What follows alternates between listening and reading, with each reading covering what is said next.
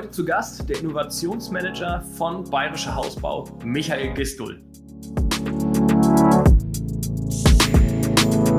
Herzlich willkommen beim Digitalwerk Podcast mit Michel Philipp Marun. Transformation und digitale Erfolgsgeschichten der Handwerks-, Bau- und Immobilienbranche. Wie sehen die Services der Zukunft rund um Immobilie aus? Das habe ich mich gefragt und dazu habe ich mir einen super spannenden und tollen Gast eingeladen. Lieber Michael, herzlich willkommen und schön, dass du dir Zeit heute nimmst. Hallo Michael, danke für die Einladung und freut mich hier zu sein. Sehr gerne. Ich habe mir die Frage gestellt, nicht nur ich, sondern immer wieder auch ähm, Gesprächspartner, mit denen ich irgendwie off the record spreche. Was macht eigentlich die Immobilie? Bevor wir da aber reingehen, ganz klassisch, wie sie es bei uns gehört, ähm, hast du eine Vita, die ich auch wieder total spannend finde. Du kommst irgendwie aus der Beratung, du hast äh, äh, bei Alasco gearbeitet, jetzt ähm, in einem ganz klassisch, was heißt klassisch, aber mittelständischen Unternehmen, da kommen wir auch gleich noch zu, aber erzähl vielleicht einfach nochmal selber, wie war dein Werdegang, weil den finde ich einfach super spannend. Okay, gerne. Ja, also ich habe klassischerweise äh, Bauingenieurwesen studiert, bin dann in eine Beratung gegangen, eine Immobilienberatung. Wir haben Corporates vor allem beraten in Flächenstrategien, in Workplace-Konzepten, ähm, in Investmententscheidungen. Habe das zwei, drei Jahre lang gemacht und hatte aber da schon so ein bisschen immer das, den Drang nach digital zu, äh, zu gehen. Äh, war auch so ein bisschen der Excel-Hero bei uns im Unternehmen, weil alle Älteren mit Excel nicht so, so gern gemacht haben. Und war dann aber irgendwann auch mal an dem Punkt, wo ich gesagt habe, okay, man kann nicht alles mit Excel lösen. Irgendwo äh, macht Sinn, Software sich zu holen, weil wenn, wenn die Excel zer, wenn die zerschießt, ähm, dann habe ich das Problem ähm, und ich bin der Einzige, der steuern kann. Heißt, äh, da war so ein bisschen der Drang da, sich mehr anzuschauen. Ähm, mhm. Das war so 2018 ungefähr.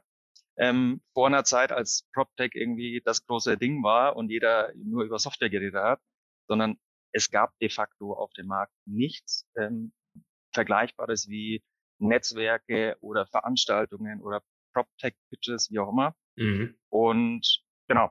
Ich glaube, das Wort, ich glaube, ich glaub, das Wort gab es noch gar nicht, oder? Das kam so erst 2019 um die Ecke. Ja, äh, als wir gestartet sind, war das so ein bisschen, ist es PropTech, Contact, ist es ein, wirklich, ist es ein Wort oder ist, hat sich das irgendjemand aus, ausgedacht? Ja, ja, ja. Und man hat es dann auch später erst getrennt, ne? So dieses Contact und PropTech hat man später auch dann erst ja wieder getrennt. Genau. Ja. Genau, das äh, war so die, die Zeit, als alles irgendwie losging. Ja. Und wir haben dann zusammen mit Kommilitonen, wir waren alle so drei, vier Jahre im Job, äh, haben uns gedacht, so, es kann jetzt nicht alles gewesen sein, ähm, PowerPoint und Excel. Haben uns einfach mal schlau gemacht, was gibt's denn da am Markt? Ähm, unter anderem damals auch schon Alasco gefunden und ein Capmo und ein mhm. Kala und Planradar, so die ersten, die ja irgendwie gestartet sind und hatten Bock, einfach mit denen zu sprechen. Äh, nur wussten wir, unsere Arbeitgeber sind nicht bereit, dafür Geld zu zahlen. äh, und dann und dann irgendwie äh, in diesen Sales Funnel reinzugehen, ähm, also wo man dann irgendwie ohne Hintergrund mit denen ins Gespräch geht, war uns dann doch zu peinlich. Mhm. Ähm, heißt, wir haben ein Netzwerk gegründet, um einerseits dem Thema eine Bühne zu geben, eine Relevanz zu geben, auch für uns mhm. zu sagen, ja, vielleicht sammeln wir da Argumente ein, die wir dann verwenden können in der, in, zur Argumentation vor unseren Chefs. Ähm, andererseits war es halt super spannend, so junge Startups, Gründer, die es ja in unserem Bereich eigentlich nicht gab davor, kennenzulernen und einfach quatschen. Ähm, was machen die und kommen die überhaupt aus der Branche? Meistens waren es ja irgendwelche Leute, die dann gesagt haben, ich kann Tech und dann, ähm, ich starte jetzt mal in, in den Bereich rein. Und genau, also das haben wir dann gemacht oder das mhm. gibt's immer noch, nennt sich Digital Builders Munich. Ähm, haben ehrlicherweise vor allem auf Offline gesetzt, also Meetups. Ähm, früher war Meetup die, die äh, Plattform noch relativ groß. Du hast gesagt 2019, ja? Das ins Leben gerufen? Äh, 2018. 2018. Dann habt ihr ja gar nicht, gar nicht so lange äh, die, die Offline-Veranstaltung machen können, oder? Nee, wir haben so ein, zwei Jahre, weiß ich nicht, ähm, ja. haben wir das gemacht und dann ja. kam Corona und wir haben uns dafür entschieden, wir waren alle nicht so Freunde von noch mehr Online-Events mhm. ähm, und haben dann gesagt, okay, wir machen jetzt erstmal Pause. Wobei äh, wir sind wahrscheinlich dann wieder zu starten. Also vielleicht gibt's in München bald wieder sowas. Weil es jetzt wieder geht. So. Aber bis dahin war's. Aber coole, coole, coole Entscheidung und auch mutige Entscheidung. So, so ein Netzwerk, das, ähm, wie, viel, wie viele Gäste habt ihr dann äh, auf der Veranstaltung so gehabt? Dass man mal so eine Größenordnung hat? Genau, wir hatten so einmal im Quartal ein Event und es waren dann so zwischen 120 und 150 Teilnehmer ähm, aus allen Branchen, ähm, wir waren Corporate Star, Startups natürlich. Äh, unser Vorteil auch viele junge Menschen. Also das mhm. war auch ein bisschen so ein Recruiting-Thema für viele Corporates, die da kamen so. Oder sind ganz viele junge Menschen, die, die Bock haben. Ja. Und genau, das war so die Größenordnung. Also ich finde, ich finde, das ist gut und, und auch wichtig zu sagen, so irgendwann zwischendurch, okay, wir haben einfach tausend Webinare gehabt zu der Zeit. Äh, das ist ja immer noch da, aber nicht mehr ganz so doll, dass man dann einfach sagt, okay, man pausiert auch so eine Art der, der Organisation. Also cool, okay. Ähm, Sagt Bescheid, wenn ihr wieder zurück seid. Ja, äh, Datum kann ich noch nicht nennen, aber wir, wir sind gerade dran, okay. mal wieder was zu organisieren. Cool. Genau, das haben wir, habe ich dann irgendwie, oder wir 2018 gestartet, das war mit Kommilitonen zusammen, ähm, habe auch über das Netzwerk dann selber meinen Folgejob äh, wieder in der Beratung gefunden, ähm, im BIM-Umfeld, war in Berlin, ähm, aber nicht allzu lange, muss ich äh, zugeben, weil man sich so ein bisschen gefühlt hat wie Priester ohne Kirche im, im BIM-Beraterumfeld. Und äh, habe mich dann entschieden, äh, eben zu Alaska zu gehen, ähm, einfach mal auch mitzumachen und nicht nur von außen zu gucken und zu, äh, zu schauen, was machen die, sondern rein in so ein Startup zu gehen. Ähm, ja. Damals in Sales. Für mich war Sales komplett unbekannt. Also ich wusste nicht, was Leads sind, was ein Sales Funnel ist. Also überhaupt gar nichts, ja. so ein bisschen. Ähm, da wir aber noch ein sehr kleines Team waren, also ich, da waren vielleicht zehn Leute, waren wir am Anfang, hat jeder alles gemacht und man hat super schnell gelernt, so ähm, wie funktioniert was. Ähm, die Gründer haben mich da, also auch der Benny, mit dem bin ich da ähm, oft unterwegs gewesen, der hat mir das sehr schnell ähm, dann auch beigebracht, wie man sowas macht. Und war halt mal eine super coole Erfahrung oder ist es immer noch gewesen so, ähm, mal in einen anderen Bereich zu gucken, auch wie Teams anders zusammenarbeiten können, wie so eine Herangehensweise ist, wie löst man Probleme. Ähm, und nicht immer nur auf Erfahrung zu setzen, was so unsere Branche einfach gerne macht. Wie, wie sehr hat dich da der, der Background rund um die Beratung aus, aus der Immo-Welt mit unterstützt? Ähm, ich glaube, ein großer Vorteil war, dass ich dieselbe Sprache gesprochen habe und wusste, mhm. gerade im Alaska-Umfeld, ich habe auch immer viel mit Kosten zu tun gehabt, ich wusste halt die Pains. Ich hatte auch die Pains so ein bisschen. Ähm, und den gegenüber konnte ich einfach klar machen, also ich verstehe euch, ich habe selber gemacht, was so ein Trust Thema war, ja. ähm, wodurch das dann ganz gut funktioniert hat, glaube ich, am Ende des Tages. Mhm, ja, kann ich mir gut vorstellen. Authentischer, ne? Bei dem, beim Kunden dann auch einfach auf der anderen Seite. Also und gerade wenn man noch so kleiner ist irgendwie und noch nicht so viel äh, Pilotkunden oder Kunden hat, dann äh, hilft es, wenn da jemand ist, der, der aus der Branche kommt.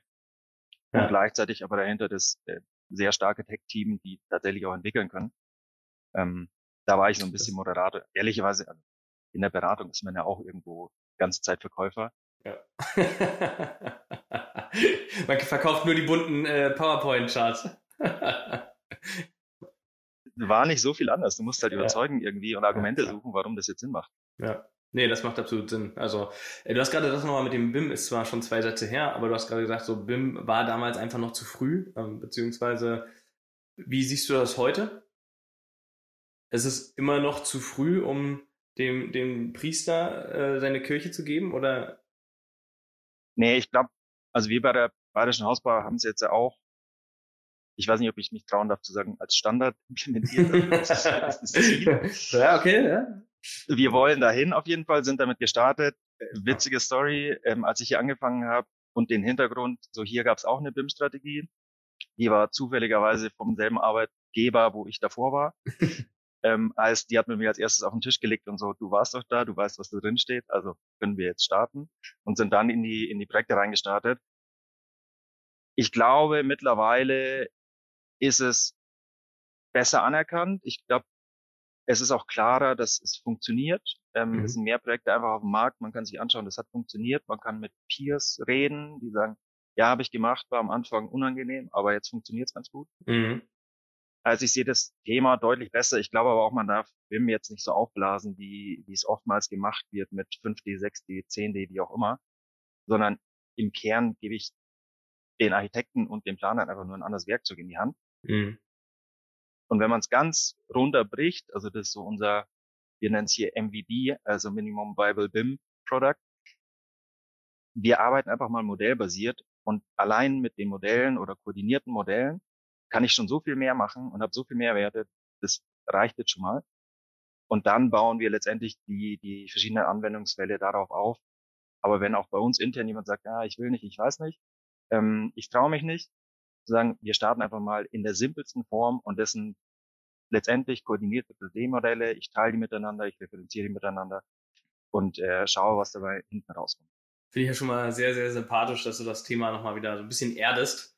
Ähm, also ich glaube, es braucht auch so Verfechter, ne, die dann ganz vorne die Pionierflagge schwingen und sagen, das ist, das ist das, was wir heute schon alle machen und so weiter. Sonst wird's gar nichts. Ähm, aber ich glaube auch, da fehlt einfach noch ein ganz, ganz weiter, oder es ist noch ein ganz weiter Weg, ähm, bis man das irgendwie durch die ganze Wertschöpfungskette tragen kann und äh, da unterstützt. Weil ich denke dann immer als allererstes an, an den Handwerker oder das Bauunternehmen, den Nachunternehmer, wenn bis der integriert ist, bis der sozusagen da ähm, auch mit flüssig arbeitet, ich glaube, da werden noch ein, zwei Tage vergehen. Das äh, glaube ich auch. Ich habe noch so ein daheim noch so ein kleines Projekt. Mein Papa ist Handwerker mhm. äh, und ich versuche seit gefühlt drei Jahren eine neue Software einzuführen. Ähm, und Handwerkersoftware, also so für Rechnungsstellung genau, und so weiter. Ja, ja genau. So, ja. Also einfach, weil seine nicht mehr supported wird.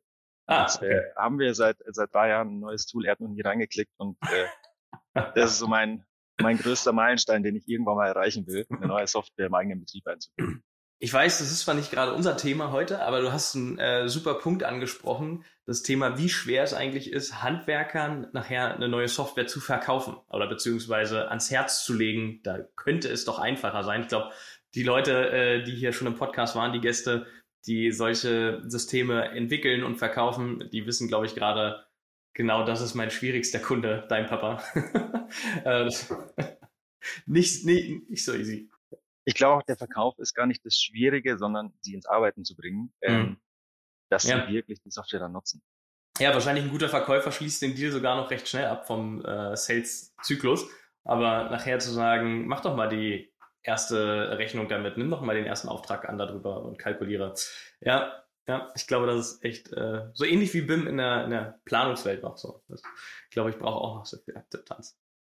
Aber das ist ja nicht, nicht unser, unser Thema heute sozusagen. Also Daher lass uns zurück in, in BIM und äh, in das Unternehmen springen, wo du heute eigentlich auch tätig bist, ähm, bei Bayerischer Hausbau. Was trägt dich jetzt da um? Ist jetzt sicherlich nicht Handwerkersoftware und BIM äh, hast du schon angesprochen, äh, zum Teil, aber wo gehen, und so habt ich dich ja auch anmoderiert, eigentlich die Services hin, die ihr durchdenkt und was macht ihr vielleicht auch nochmal so ein paar Worten ähm, im Unternehmen?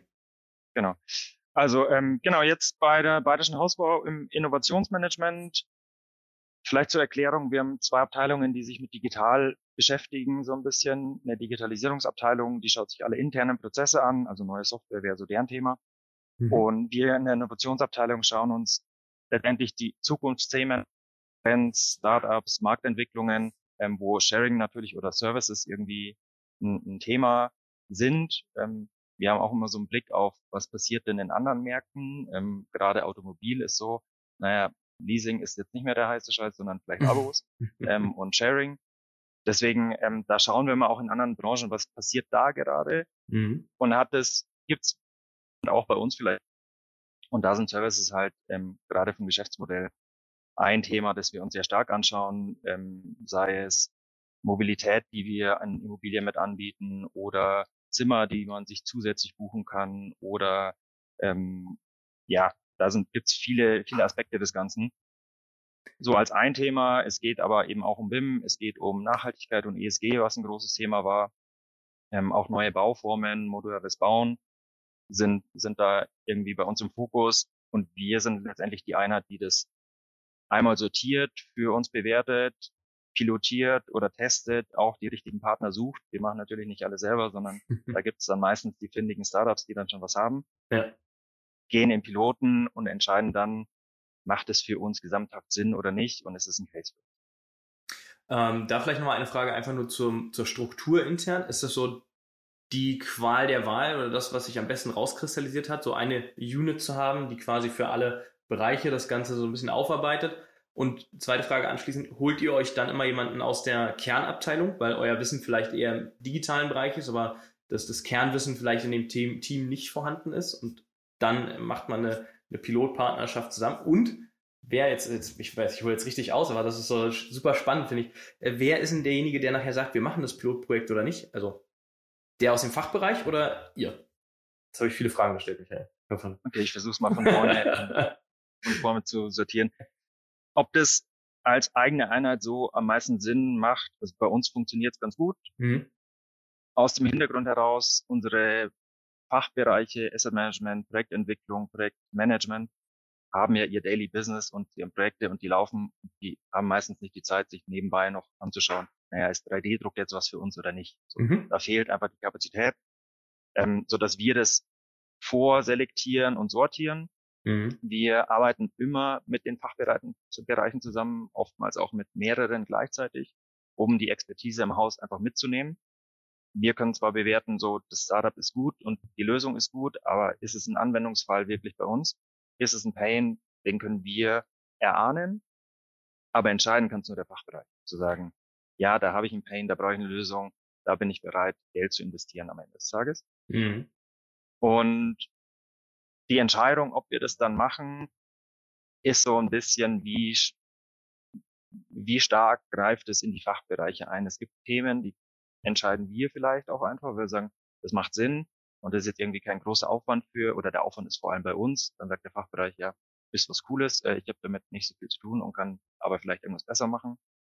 Andere Themen, ähm, also Beispiel für, für so ein Thema wäre, wir machen gerade so ein PV-Rollout-Prüfung mit Voltaro. Vielleicht kennst du die, ist auch ein Startup, die so Solar ähm, mhm. anbieten. Ja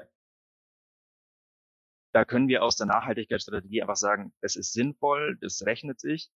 Und Voltaro bietet da den Service an der Stelle zu sagen, wir nehmen euch alles ab und ich koordiniere intern so ein bisschen. Ja, wir brauchen äh, Unterlagen, spiele den zu und die arbeiten eigentlich alles auf. Ja, das sind so Themen, die können wir als Innovations, kann man sich streiten, ob das Innovation ist oder nicht, aber mhm. Nachhaltigkeit fällt gerade noch zu uns rein. Ähm, das kann man sehr einfach machen. Andere Themen wie ähm, ein Aedifion, die, mit denen wir in, in Josef Strauhaus in, in München, der Altstadt, arbeiten. Da bedarf es auch sehr viel Arbeit vom Fachbereich, um so einen digitalen Zwilling anzubinden.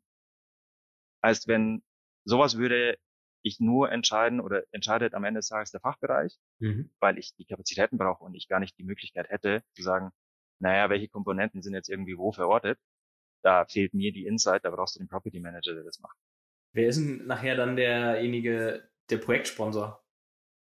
Der Projektsponsor ist ähm, ein bisschen abhängig davon, ob es ein strategisches Thema ist oder ein Projektthema. Okay. Also strategische Themen, ähm, wieder Nachhaltigkeit als Beispiel, nur weil wir da gerade viel machen. Mhm. Madasta beispielsweise so als Materialkataster. Mhm. Da, obwohl mittlerweile ist auch das Asset Management wieder der Sponsor. Okay. Ähm, es sind eigentlich die Fachbereiche. Was wir so ein bisschen trennen, ist, ist es gerade in einem Projekt. Also ist es Projektgeschäft, dann muss das Projekt es tragen. Okay, ja, ah, das so ja. ist es ein übergeordnetes, was das ganze Portfolio betrifft, dann ist es meistens das Management oder ähm, das Property Management, die das entscheiden. Okay, spannend. Du hast ja gerade auch schon das Thema eingangs äh, angesprochen von den ganzen Services ähm, und Co. Jetzt seid ihr ja auch wirklich ein sehr, sehr großes Unternehmen, also für Mittelstand ja auch groß. Ähm, du hast mir mal so zugerufen, ihr habt irgendwie über drei Milliarden äh, under Management, also oder im Immobilienportfolio. Das ist ja schon auch eine, eine Ansage, wo sich ja auch definitiv es lohnt, Services zu entwickeln und auch vielleicht so proaktiv zu testen.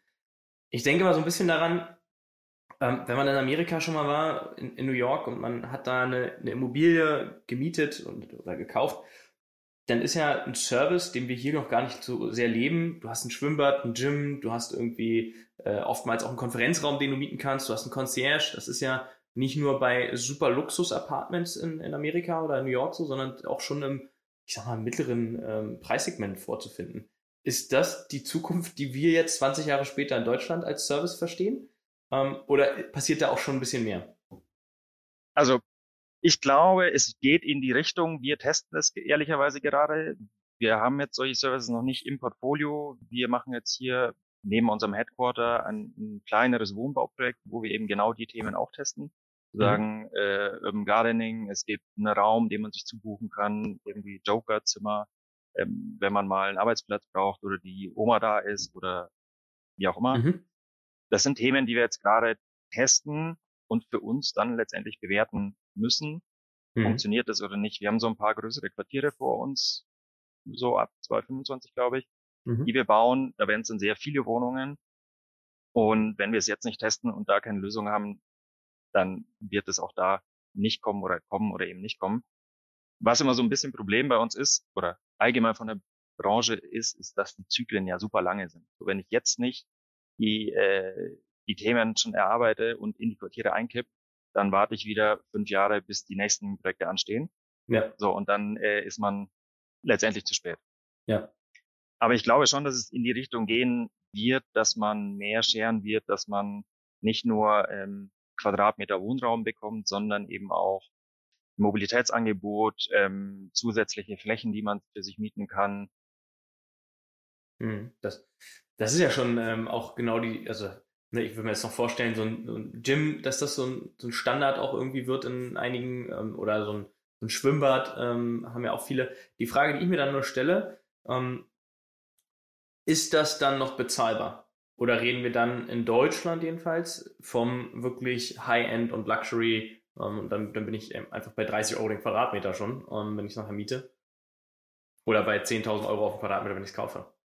Das, das ist, glaube ich, so die spannende Frage. Ich weiß nicht, ob du darauf eine Antwort hast, aber ähm, das muss ja, sollte, um dass es breiter genutzt wird, auch wieder ja irgendwo noch bezahlbar sein, wenn man jetzt nicht, und ich glaube, den sozialen Wohnraum können wir aus der Diskussion jetzt mal ganz entspannt ausschließen. Ja. Ich glaube, es muss bezahlbar werden. So, wenn das in Zukunft ist, dann wird sich da ein Weg finden müssen, wie das letztendlich umgesetzt werden kann.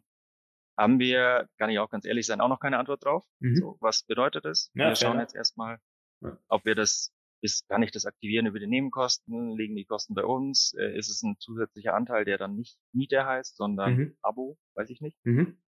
Vielleicht kann ich es auch auslagern. Mhm. Wir fragen uns auch schon so ein bisschen, was ist wirklich notwendig und will ich wirklich den ganzen Tag in dem Gebäude verbringen? Also weil ich dort arbeite, lebe, Fitness mache, dann noch meine äh, Freunde irgendwie unten treffe, will ich eigentlich nur noch auf meinem Grundstück sein? So, das ist mhm. eine Frage, die wir uns dann stellen aus, aus Nutzersicht. Ja. Wollen die das überhaupt? Oder ist es gar nicht so gewünscht? Und das ist ein cooles Angebot, das in der Vermarktung gut funktioniert. Mhm. Aber hinten raus nutzt das ganze Thema keiner. Also wir hatten auch eine längere Diskussion zu Bike oder Ride-Sharing oder Lastenfahrräder oder Fahrräder, die man mit anbietet. Mhm. Meine persönliche Meinung ist, jeder, der ein Fahrrad fahren mag, der hat ein Fahrrad. So. Ja. Wozu muss ich da fünf noch vor die Tür stellen? Lastenräder, gut, das ist was, wo man sagt, brauche ich vielleicht nur einmal die Woche und sind sauteuer. Macht Sinn. Aber ja. ich glaube, da muss man ein bisschen gucken, was macht denn Sinn auch einfach aus der Perspektive, würden wir das selber so machen? Mhm. Ähm, oder ja, da bin ich bei, da, ja, da bin ich bei dir. Also dieses Thema Lastenfahrrad, ähm, ich glaube auch so E-Scooter ist auch noch so ein Thema, wo ich sage, würde ich mir jetzt wahrscheinlich eher nicht so kaufen, weil ich schon auch, wenn ich fahre, irgendwie eher der Autofahrer bin oder eben Radfahrer. Aber es gibt so manche Momente, wo ich sage, ah, ja, heute wird es cool. Sonne scheint, äh, Verkehr voll. Ich glaube, das ist wieder, und da bin ich bei dir, echt eine Frage. Ähm, und da gibt es wahrscheinlich wenig Angebot nachher. Im ersten Moment, glaube ich, hat man das Gefühl, Ihr müsstet Autos hinstellen, Fahrräder, Lastenfahrräder, Scooter, Schwimmbad, Gym. Und ich glaube, wenn man sich ernsthaft damit beschäftigt, kann man es ganz schnell auch runterbrechen und sagen, okay, es sind nur vielleicht zwei Sachen, die wirklich relevant sind und, und genutzt werden. Das kann ich mir vorstellen. Wie sehr guckt ihr denn dabei, weil das ist ja auch immer wieder das Thema in unserer geliebten Bau- und Immobilienbranche, auf die Automotive-Industrie? Weil du sprichst ja auch schon von, von Abo. Und wenn ich in die Automotive-Industrie ähm, reinschaue, dann bin ich ja ganz schnell dabei, äh, Kreditkarte hinterlegen und äh, Navigationssystem freischalten für meinen Urlaub drei Wochen, weil äh, in der Stadt nutze ich mein Handy und äh, Maps. In dem Kontext jetzt gar nicht so sehr, ehrlicherweise. Was man von da so ein, oder wo, wo unsere Gedanken gerade so ein bisschen hingehen, ist, äh, was Automotive macht, ist, man geht ja fully electric so ein bisschen alle. Mhm. Wird es in Zukunft auch ein Fully Electric Building geben. Also alles läuft nur noch über Electric, ähm, weil man dann theoretisch mit genug Solar und Wärmepumpe, wie auch immer, mhm. ja tatsächlich CO2 im Betrieb frei wäre, ähm, wäre unabhängig von den äh, steigenden Energiekosten. Mhm. Gibt es so ein Konzept? Wird es dahin gehen? Bei Autos hat man es auch nicht gedacht und jetzt auf einmal werden alle, fahren wir in Zukunft alle nur noch E-Autos. Das sind so dann Themen, wo man guckt, okay, das passiert da gerade und was hat es, hat es einen ähnlichen Effekt auch auf uns? Vielleicht können wir da sogar in der Bau- und Immobilienwirtschaft schneller und besser sein, weil das Ende der Fahnenstange in der Automotive-Industrie ist ja nicht die Batterie hoffentlich, Ähm, weil so nachhaltig äh, ist er ja dann vielleicht nicht, aber das ist nochmal ein anderes Thema. Aber durchaus in der Immobilie und Wärmepumpe und Co. macht der absolut Sinn. Also das ist ja, da, da bin, ich, bin ich voll bei dir. Ähm, oder eben noch andere äh, Sachen, die wir vielleicht heute noch gar nicht kennen, aber über äh, Elektrik eben funktionieren. Ähm, okay, also ihr guckt gar nicht so sehr rein. Guckt ihr über die Prozessthematik äh, irgendwie, oder guckt ihr überhaupt, oder schon gefragt, guckt ihr überhaupt in die Automotive-Industrie rein und sagt, von da aus gucken wir uns Sachen ab, was gut funktioniert hat oder vielleicht auch gar nicht.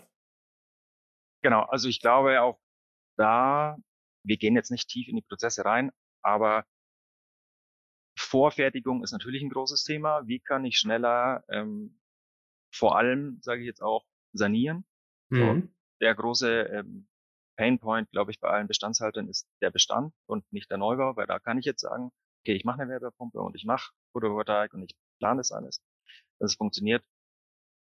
Wenn man sich bei uns anschaut, serielles Sanieren ist ein Riesenthema, einfach um den Bestand in den Griff zu kriegen. Ähm, das funktioniert mit Sicherheit irgendwie in so Meter, ähm, oder es funktioniert mit Sicherheit, nur wenn man sich unseren Bestand anschaut, so ein Altbau 1989, äh, 1889, Entschuldigung, äh, in, in München, da funktioniert das Serielle halt nur bedingt, wenn man mhm. sich auch anschaut, Denkmalschutz, Fassadengestaltung, das sind halt nicht mehr die quadratisch praktisch guten Dinger. Mhm. So dass wir da auch noch nicht genau, wir hätten gerne eine Lösung und wenn jemand eine Lösung hat, dann äh, gerne, gerne bitte und schnell melden. Ja. Aber da ist es halt noch nicht so einfach, ja. zu sagen, wir sanieren jetzt seriell und mit einem System und los geht's. Ja, und sanieren, ne, das, da hast du es ja gerade, wir können das ja irgendwie darüber sprechen, dass wir die Fassade vorhängen und die dann gedämmt ist und mit Fenstern und Co., dann sieht das, aus, das Haus von außen schön aus. Aber nachher äh, ist ja auch die Frage, wann ist innen drinne äh, das letzte Mal saniert worden und am liebsten dieselben Badezimmer einsetzen, Dach nehme ich nicht auf. Also schon natürlich ein, ein sehr, sehr komplexes Thema, wenn nicht sogar eins der komplexesten oder das komplexeste Sanieren durch diese Vielfalt und dann auch natürlich andere Baugegebenheiten schon alleine der Historie geschuldet in den Bundesländern. Also wenn ich in Berlin äh, mir das angucke, dann habe ich einmal die Plattenbauten, die saniert werden müssen. Die sehen aber anders aus als die in Nordrhein-Westfalen, die Plattenbauten. Die müssen saniert werden und dann reden wir über Altbauten. Die müssen auch saniert werden. Also, und da können wir noch eine ganze Menge aufzählen. Ich glaube, das ist echt tricky und ähm, ich weiß gar nicht, ob es dafür das Patentrezept geben wird nachher. Ähm, oder ob nicht viel im individuellen Modus äh, einfach bestehen bleiben muss. Ja, also wir würden, wir würden uns freuen, vielleicht noch als Beispiel, wir hatten, äh, Carla ist ja auch so ein Startup mit, die machen so energetische Modellisierung als Software.